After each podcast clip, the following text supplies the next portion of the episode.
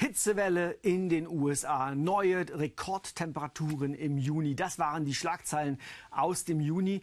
Dort wurden wirklich vor allem im Südwesten der USA, in Arizona, in Utah, in, in Nevada und in Kalifornien neue Juni-Rekordtemperaturen aufgestellt. Bemerkenswert, der 20. Juni dieses Jahres in Needles, das liegt in Kalifornien, lag die Temperatur und zwar im Schatten bei 52 Grad. Unvorstellbar für uns Mitteleuropäer. Eine unglaubliche Hitze. Ich kann Ihnen aber schon sagen, diese Hitze konnte man dort ganz gut aushalten. Ich kann es nicht sagen, weil ich da war. Ich war nämlich nicht da, sondern weil ich mit Ihnen über den Taupunkt oder über die Taupunktstemperatur sprechen möchte, die nämlich einen großen Einfluss darauf hat, wie man eine Luftmasse empfindet, wie man die Temperatur empfindet.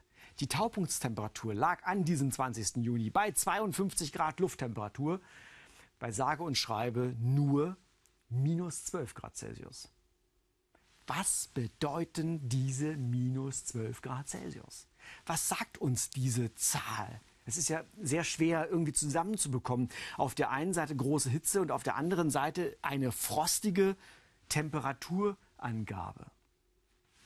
Nun, die Taupunkts Definition lautet folgendermaßen.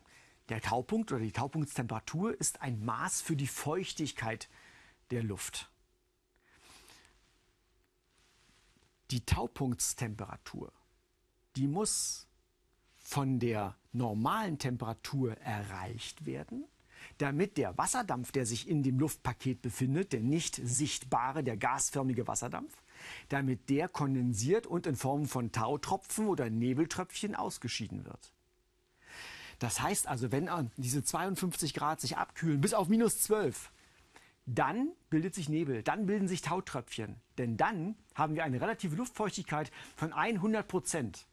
Das heißt, für uns interessant ist im Grunde genommen der Unterschied. Je größer der Unterschied zwischen Lufttemperatur und Taupunkttemperatur ist, desto trockener ist die Luft. Das ist also ein Maß für die Feuchtigkeit.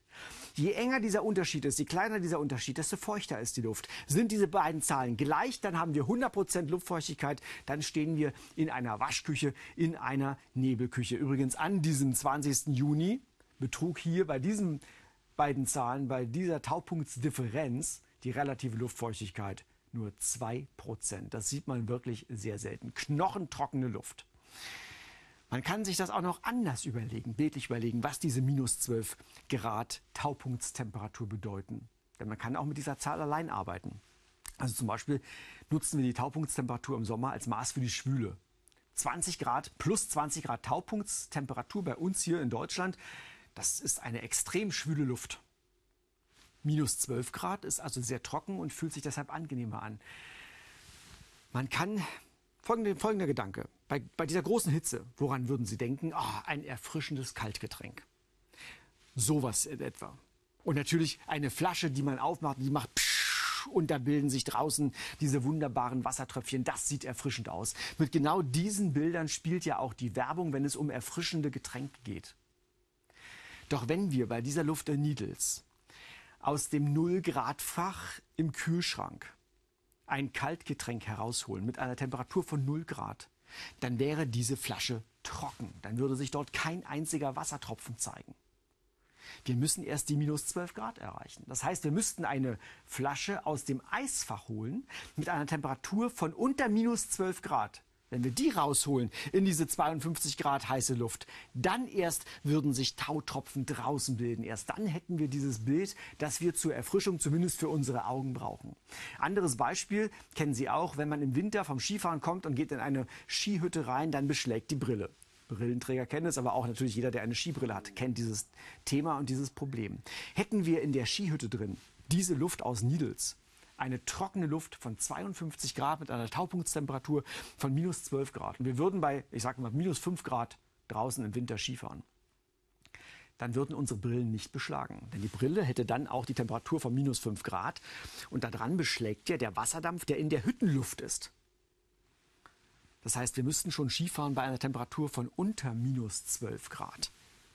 Erst dann würde unsere Brille beschlagen. In dieser Wüstenluft von Needles. Noch etwas zum Taupunkt. Und dafür habe ich den nächsten Film vorbereitet. Achten Sie auf den, denn wir können aufgrund dieser Differenz dieser beiden Temperaturen abschätzen, wie hoch die Wolken über uns hinwegfliegen.